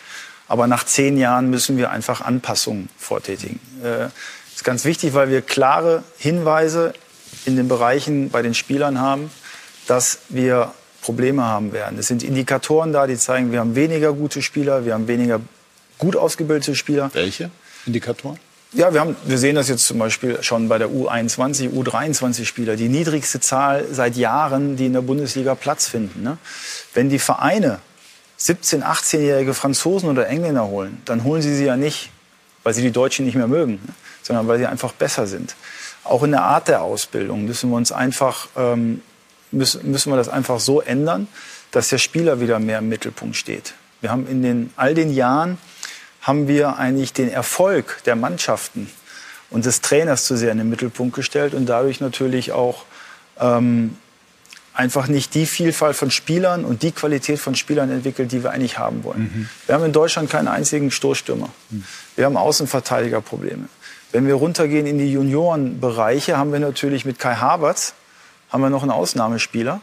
Aber wenn wir mal noch zurückgehen, was wir bei unserer Weltmeistermannschaft mit den Hummels, Kedira, Neuer, Boateng, Özil, das waren damals auch in den Jahren schon, da konnte ein U-Trainer mir sagen, ich habe übrigens sechs, sieben Spieler, die haben riesiges Potenzial nach oben zu kommen. Mhm. Das können meine U-Trainer zurzeit nicht sagen. Die sagen, es sind gut ausgebildete Spieler, solide, aber um, die, um den letzten Spitzenschritt zu machen, ähm, bedarf es halt vieler Maßnahmen. Und das ist nur ein Gebäude. Das ist wichtig. Und das wird unser Zuhause sein. Da werden wir die Experten zusammenbringen. Aber wir müssen halt wirklich Konzepte, und das Konzept steht, die Ideen stehen, die müssen wir jetzt umsetzen. Nicht nur in der, nicht nur in, in der Akademie, sondern im gesamten deutschen Fußball. Trainerausbildung ist Ihnen auch wichtig, wird dort gebündelt? Enorm wichtig, ja. Wir haben die Trainerausbildung jetzt da und es ist natürlich wichtig, dass mal alle unsere Experten, die über ganz Deutschland verteilt waren, einfach mal zusammenkommen und natürlich dort Dinge entwickeln. Aber wir müssen, um es eigentlich auf den Punkt zu bringen, Lothar, wenn ich dich frage, wenn jemand mit seinem Kind kommt und sagt, Lothar, wie wird mein Sohn Profi? Was ja, würdest du? Erstmal würde ich sagen, du musst den Fußball erstmal lieben, du musst Leidenschaft zeigen, aber natürlich brauchst du eine gute Ausbildung. Ja, ja. die kommt jetzt dazu. Die hatten wir vor 40 Jahren nicht und ich kann Oliver ja nur recht geben. Ja, es war wie wir Weltmeister 1990 geworden sind, da waren wir auch schon fünf, sechs Spieler, die zehn Jahre vorher in der U21 zusammengespielt haben. Ja, das ist dann schon immer wichtig, auch so einen Jahrgang zu haben. Aber wenn du eine bessere Ausbildung hast, dann kannst du natürlich nicht nur hoffen, alle 20 Jahre mal irgendwie diesen gewissen Jahrgang zu haben, sondern dann kannst, kannst du das, äh, Erstmal wie, wie es die Franzosen jetzt machen. Auch so viel spielen wie möglich, das bezieht sich natürlich vor allem auf, ne? Da sind wir. Und auch so individuell wie möglich, finde ich. Also genau. ich erlebe das bei meinen eigenen mhm. Kindern, es wird schon sehr früh aufs Passspiel und so weiter gegangen. Und, und ich versuche immer ganz vorsichtig zu sagen, lasst sie auch mal ja. was ausprobieren. Also da sind wir. Wir sind, auch mal Fehler machen. Ja, absolut. Also die meisten Profis antworten mir, der soll Spaß haben und möglichst viel spielen. Mhm. Und das haben wir eigentlich durch unser System fast verändert. Wir haben die relativ früh in ein Schema gepasst. Und wir wollen jetzt eigentlich Konzepte starten, oder wir haben Konzepte fertig, die einfach es mehr zulassen, dass die Spieler in kleinen Jahren mehr spielen, also klein andere Spielformen, 2 gegen 2, 3 gegen 3, ohne 5 gegen 5, ohne Torwart meinetwegen, im kleineren Bereich, aber ja. die trainieren ja manchmal ja. auch so, aber die haben halt viel mehr Ballkontakte, viel mhm. mehr Entscheidungsmöglichkeiten, viel mehr Kompetenzen werden gefragt. Und natürlich in der Trainerausbildung auch dahingehend, dass wir, dass die Trainer halt noch individueller und spezieller ausgebildet werden mit, mit besonderen Inhalten und nach ihrem Abschluss auch begleitet werden. Denn zurzeit ist es so, du machst deinen Trainerschein, dann hörst du eigentlich nie wieder von uns. Ne? Dann bist du irgendwie auf dich alleine gestellt, ob du arbeitslos bist oder im Job bist. Als Trainer bist du dann in der Mühle. Und wir müssen halt sehen, dass wir sie ja auch nach dem Abschluss des, der Lizenz immer wieder begleiten durch Trainerentwickler, durch Weiterbildungsmaßnahmen in der Akademie und vielen anderen Dingen. Also es ist vielfältig, es ist total spannend. Aber eins ist klar, wir müssen etwas tun auf allen Ebenen. DFB, Landesverbände, aber auch natürlich die Profivereine. Das ist spannend, deswegen haben wir da auch eine kurze Nachspielzeit. Und, und Ihre Krux ist jetzt wie bei Politikern, wenn man jetzt im Hier und Jetzt was, was Gutes anstößt, was längerfristig ist, dann, dann hat es nicht morgen oder übermorgen schon Erfolge. Aber vielleicht werden wir in einigen Jahren sagen, wow, das war genau der richtige Punkt. Frage, da können Sie überhaupt nichts für, Lothar auch nicht, ich nicht. Aber wie kann man diese Bolzplatz-Mentalität, die wir ja zumindest noch erlebt haben, ganz früher waren es die Straßenfußballer, ja, kreieren? Das ist ja ein Problem, was man in gewisser Form hat. Ja, man hat ja irgendwann mal vor so zehn Jahren, würde ich sagen, hat man ja so Bolzplätze auch vom DFB entwickeln lassen, beziehungsweise hat man überall hingebaut. Und äh, ich finde es enorm wichtig. Die Franzosen machen es ja auch. Warum spielen so viele junge Franzosen ja. in Top-Vereinen? Ja, die haben das Fußballspielen da gelernt, was du gerade angesprochen hast, auf mhm. dem Bolzplatz, in den Käfigen, auf den Straßen etc. etc. Und äh, das, da können sie natürlich das machen, was sie wollen. Jeden Trick, jede mhm. Technik, jedes Dribbling. Und da schaut kein Trainer auf, wenn er mal was falsch macht, sondern da, die haben, äh, die haben eben durch die Möglichkeiten, die ihnen geboten worden sind, haben sie einfach sich selbst entwickelt. Wir können gewisse Fokusspiele entwickeln. Und zwar, das System ist so professionell geworden und auch so viel Geld drin, dass heute natürlich ein Jugendtrainer, wenn der U17-Trainer ist, der will schnell U19-Trainer werden, mhm. damit er auch bessere Möglichkeiten hat, Profitrainer nochmal in die höhere Klar. Liga zu kommen und auch mehr zu verdienen. Was macht er, um hochzukommen? Er gewinnt mit der Mannschaft. Auf einmal sagt er, die Mannschaft muss gewinnen, der Spieler ist mir eigentlich egal. Und wir wollen also auch, dass die Gewichtung, wir wollen natürlich Wettbewerbsspiele haben, aber auch in den höheren Bereichen sogenannte Fokusspiele, wo man sagt, hier hast du die Möglichkeit, einfach mal auch den etwas körperlich Schwächeren mit seinem Dribbling zu fordern. Und selbst wenn du am Ende 4-3 verlierst, es fällt nicht ins Gewicht, weil es nicht in die Tabelle geht, aber du hast wieder den Fokus darauf gerichtet, was die Entwicklung des Spielers vorantreibt. Und da müssen wir einfach viel mehr zulassen, um mehr Individualität und persönliche Qualitäten bei den Spielern zu entwickeln. Ja, das klingt also. nach, nach sehr guten, nach sehr spannenden und richtigen ja. Ansätzen. Und, und äh, diese Spieler, über die wir jetzt sprechen, oder die, die Jugendlichen, die äh, Jungs und Mädchen, über die sprechen wir vielleicht in zehn Jahren bei einem Spitzenspiel, über das wir jetzt noch sprechen wollen, RB ja. gegen Bayern in gewisser Form, Lothar. Ja Aber da, Entschuldigung, da zeigt es, ja, da zeigt es sich ja schon. Wenn wir sehen, wer da in der Abwehr bei den, bei den Leipzigern spielt, Wobei wir Wobei Lukas Klostermann, Klostermann, Klostermann Heizenberg, ne, natürlich sind wir auch. Ja, aber es waren gestern wieder sehr viele Franzosen auf dem Platz ja. gestanden. Ja. Das ist dann so auch ein Zeichen, auch in der Bundesliga.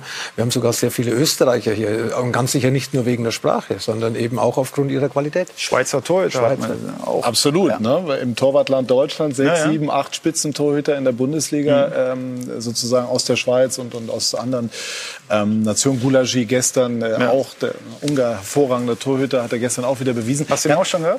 Bitte? Kanntest du den auch noch aus deiner Zeit? Oder? Äh, Gulaschi hat ja in Salzburg gespielt, ja. Ich ja. Äh, kannte ihn. Also aus der nicht aus der ungarischen ja. Nationalmannschaft, da war er zu jung. Aber äh, über Salzburg war er mir schon ein Begriff. Lothar hat sich aber enorm entwickelt, auch als Persönlichkeit. Ja, unglaublich be beweglich, geschmeidig, ja. ein wirklich super Torhüter.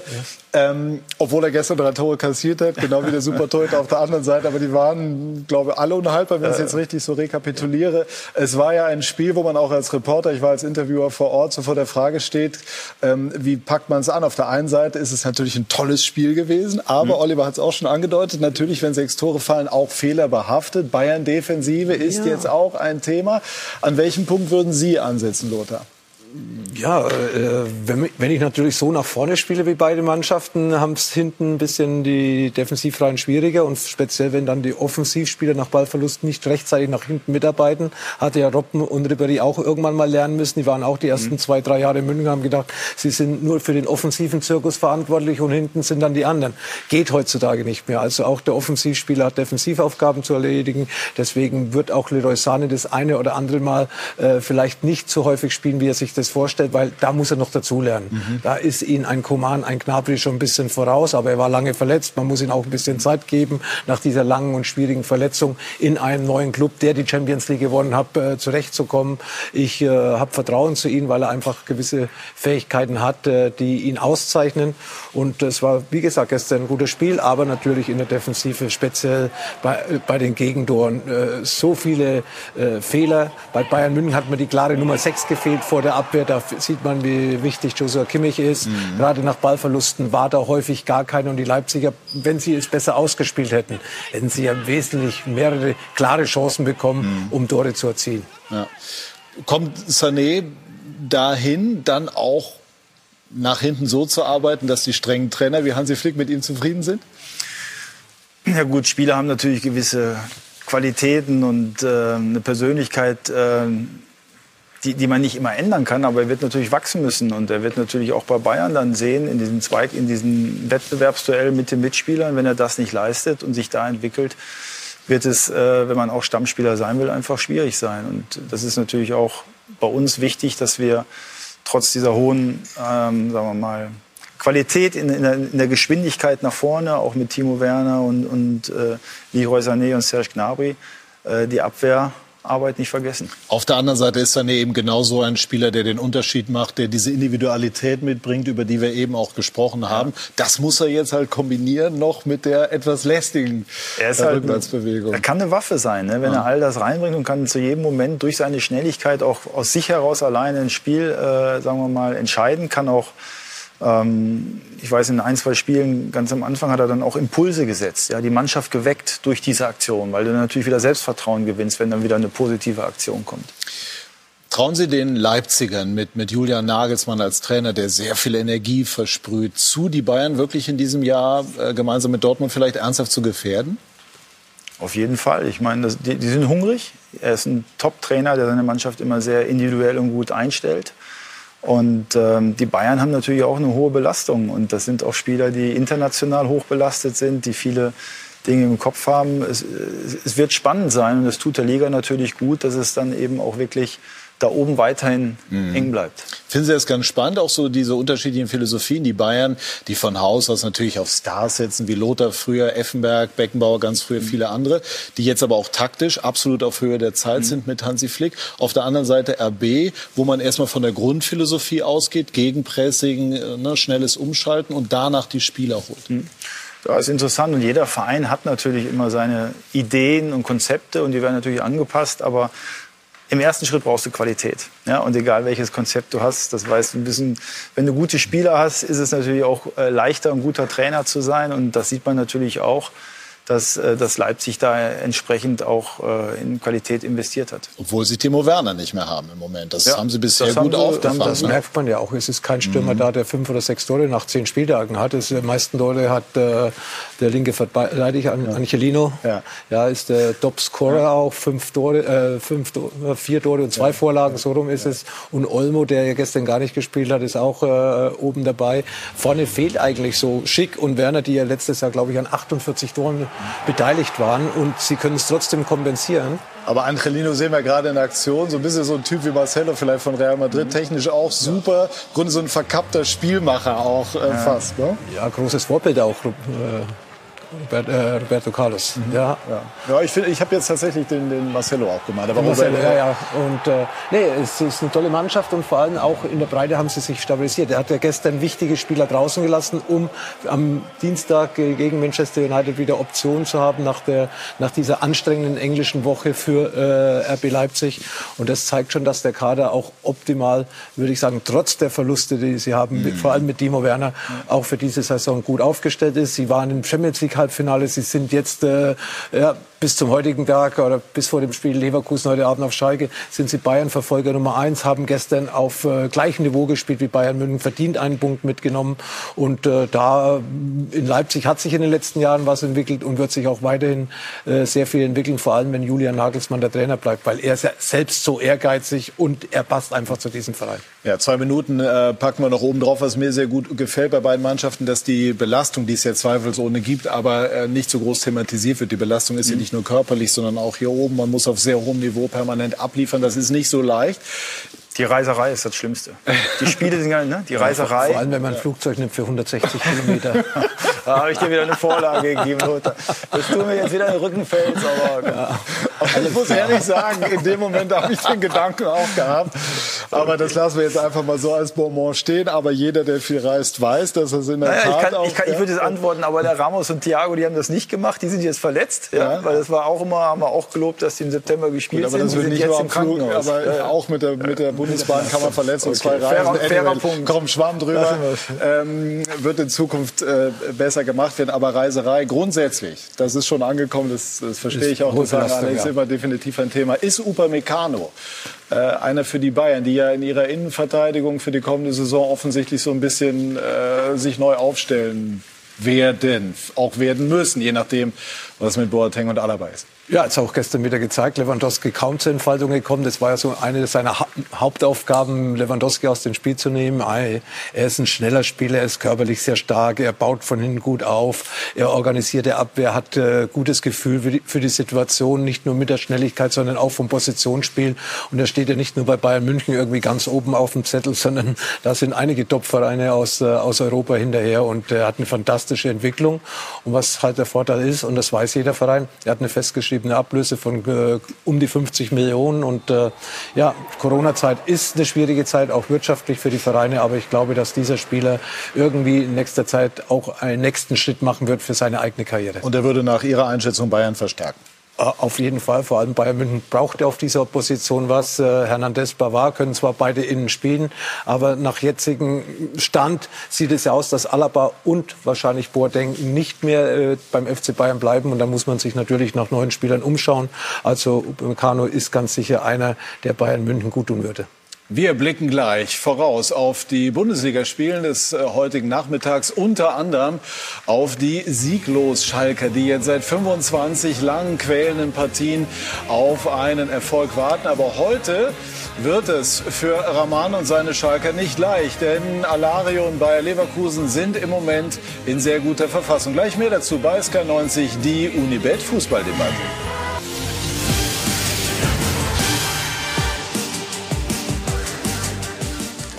Wir sind zurück bei SK90, die Unibet Fußballdebatte und wollen mit Britta Hofmann, unserer Moderatorin des Nachmittags, herzlich willkommen Britta, über die beiden Sonntagsspiele sprechen. Zunächst Werder Bremen gegen den VfB Stuttgart. In Bremen, so hört man, rumort es so ein bisschen im Hintergrund. Jörg von Torra, unser langjähriger Kollege, ja. soll einen Platz im Aufsichtsrat anstreben. Inwieweit äh, werdet ihr das beleuchten und begleiten? Natürlich, ein großes Thema, ja. An der Weser, nach 17 Jahren möchte er wieder in den Aufsichtsrat. Das hat er schon bestätigt. Und hat ja, obwohl er ja ursprünglich gesagt hat, dem sei nicht ja, so. aber das ist immer so hin und her, so ein Wechselspiel. Geschäft, ja, ja, absolut. Also ähm, ich glaube, das ist schon so sein Plan und hat natürlich dann auch ein paar kritische Worte gefunden, was die Verantwortlichen angeht.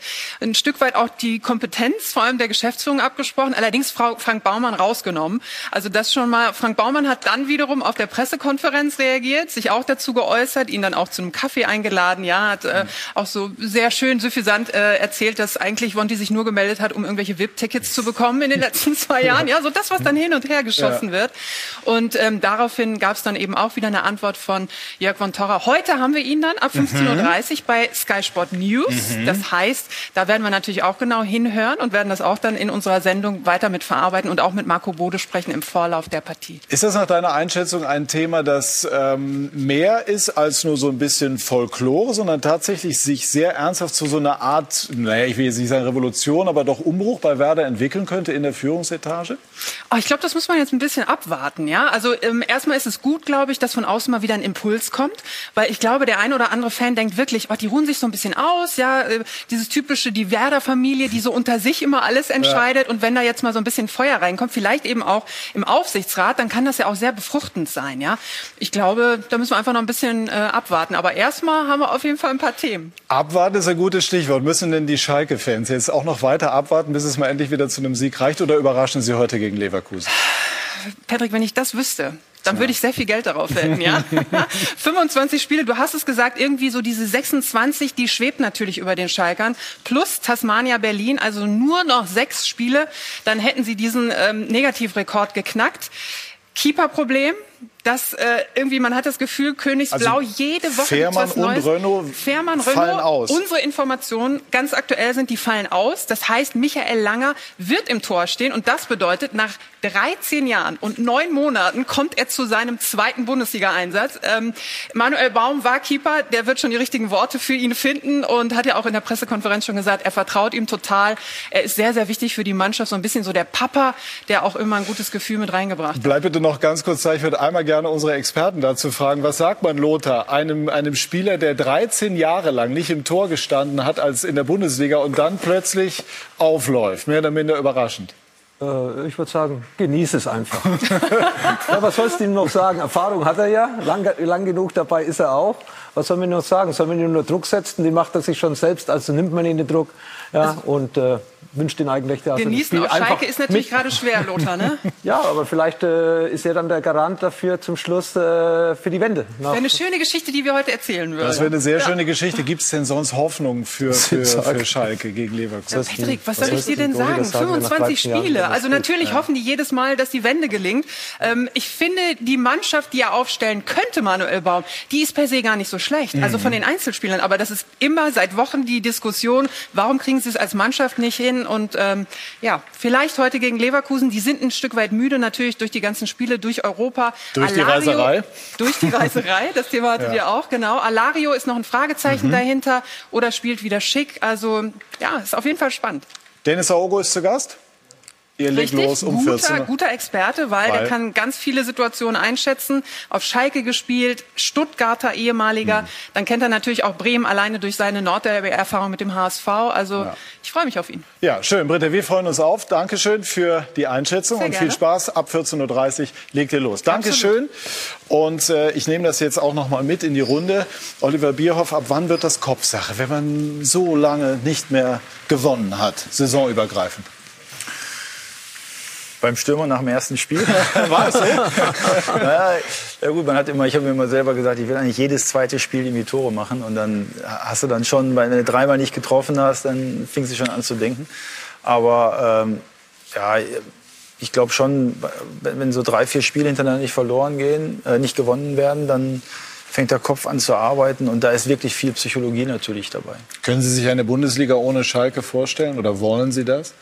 Gab es schon mal, ne? Mhm. Also das, in den 70er ja, und, und 80, nee, in den 90er Jahren auch. Ja. Ach, Ende 80er. Ja, das, das wird natürlich wehtun, ja. weil natürlich gerade diese Traditionsvereine ähm, auch mit den Derbys da im Ruhrgebiet dazugehören. Mhm. Ähm, das Einzige, was man immer hofft, hat man beim HSV auch sehr viel schneller gehofft, dass es dann manchmal vielleicht hier und da zu einer Bereinigung kommen kann mhm. oder zum Neuaufstellen. Aber ich drücke natürlich die Daumen, ähm, dass sie es schaffen. Gerade auch Manuel Baum, der ja auch bei uns äh, beim DFB U-Trainer mhm. war kompetenter, guter Trainer, dass er da, äh, dass sie die Kurve kriegen. Ja, der HSV erlebt gerade, wie schwer es ist in der zweiten Liga und Manuel Baum erlebt, wie schwer es auf Schalke ist. Lothar, wie äh, ist Ihre Prognose? Wir würden gerne mal die Tipps jetzt sozusagen einholen und fangen an mit Werder gegen Stuttgart. Darüber haben wir eben auch gesprochen. Ja, beide überraschend eigentlich äh, für mich in dieser Saison gestartet. Ja, äh, letztes Jahr eine Mannschaft war in der zweiten Liga, die anderen haben gegen den Abstieg gespielt, Relegation und jetzt so ein bisschen guter Saisonstart und äh, sind so unentschieden Spezialisten. Deswegen ist mein Tipp heute 1 zu 1. 1 zu 1, das wäre mal was ganz Neues bei Werder Bremen. Und, so. äh, Schal und Schalke schafft gegen nicht, Leverkusen. Schafft nicht die Wende. Leverkusen Topform, auch äh, Belastung hin oder her. Sie haben auch äh, sich äh, vor allem verbessert in der Defensive und deswegen glaube ich, dass äh, Leverkusen auch auf Schalke gewinnen wird, nämlich 2 zu 0. Und was wird dann mit Schalke? Dann müssen Sie es nächste Woche wieder versuchen, ne? was anderes ja. bleibt nicht übrig. Ja, sie, sie haben sich da hingebracht. Die Fehler sind ja nicht nur in der Gegenwart gemacht worden, sondern auch in der Vergangenheit. Britta hat es gerade gesagt, die Mannschaft von den Einzelspielern gesehen äh, sind sie ganz sicher besser wie der Tabellenstand, aber es funktioniert nichts und äh, der Kopf äh, arbeitet zurzeit vielleicht nicht so klar, wie er arbeiten sollte und müsste, um eben dann Spiele in der Bundesliga zu gewinnen. So, und wir werden bei uns hier im Anschluss bei Sky Sport News werden wir Ricardo Basile mit Stefan Effenberg sehen und hören meine Geschichte. Und Stefan Effenberg hat sich auch geäußert über Oliver Bierhoff. Oliver Bierhoff, keine Ahnung, wie lange der schon beim DFB ist, der hat natürlich auch einen hervorragenden Job. Ja, der, was heißt das? Ja, dann bist du halt mal ein paar Mal in Frankfurt, dann, dann fährst du mit der Nationalmannschaft, machst eine Reise, bist in den besten Hotels, alles ist gut. Und jetzt ist Pause bis März, oder was? Mhm, bis März. Ja, so ein geiler Job. Steht nicht in der Kritik. Der Einzige, der in der Kritik steht, ist äh, Jogi Löw. Da sollte man mal drüber nachdenken. Auch beim DFB dann, wenn Jogi Löw mal nicht mehr da ist, vielleicht nach der EM, zu sagen, jetzt ist es auch mal an der Zeit einen Anfang dahinter zu machen, einen Neuanfang äh, dahinter zu machen und zu sagen, jo, äh, Oliver Bierhoff, vielen Dank für deine Verdienste, aber es war, ist alles gut, du kannst gehen. Die Einschätzung von Stefan Effenberg, hart in der Sache, muss man sagen, auch ein, ein Spieler mit großer Vergangenheit. Was sagen Sie dazu, wenn Sie das hören? Ich glaube, alles braucht man nicht kommentieren, wenn man die ersten Ausführungen gesehen hat. Und ob das dann weitergeht oder nicht, ist ja, liegt ja nicht in meinen Händen. Für mich ist immer wichtig, die Arbeit so zu machen, wovon ich überzeugt bin, auch Dinge anzustoßen außerhalb der Nationalmannschaft. Wir haben ja eben von der Akademie, vom Projekt Zukunft gesprochen, aber das bedarf keines Kommentars.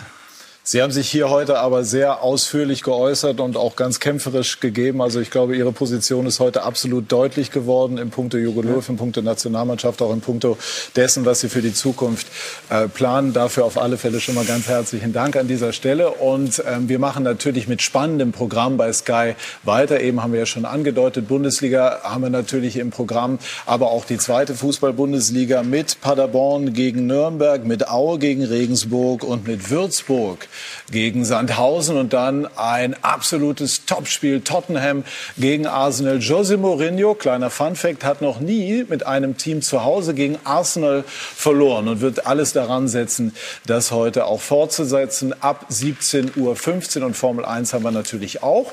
Und das Zitat des heutigen Tages. Darauf wollen wir jetzt natürlich auch schauen. Das Zitat des heutigen Tages geliefert von Oliver Bierhoff in Bezug auf das Comeback der drei Spiele, über die wir gesprochen haben. Es ist nichts Zwischenmenschliches passiert und es ist keine Sturheit. Die Tür ist nicht ganz zu. Ob sie aufgemacht wird oder nicht, dürfen die Trainer entscheiden und müssen das dann im ersten Schritt den Spielern kommunizieren. Dann bedanke ich mich bei den beiden Herren. Bedanke mich bei Ihnen, liebe Zuschauer, für Ihr Interesse. Bleiben Sie weiter bei Sky im Programm. Tschüss und noch einen schönen zweiten Advent. Auf Wiedersehen.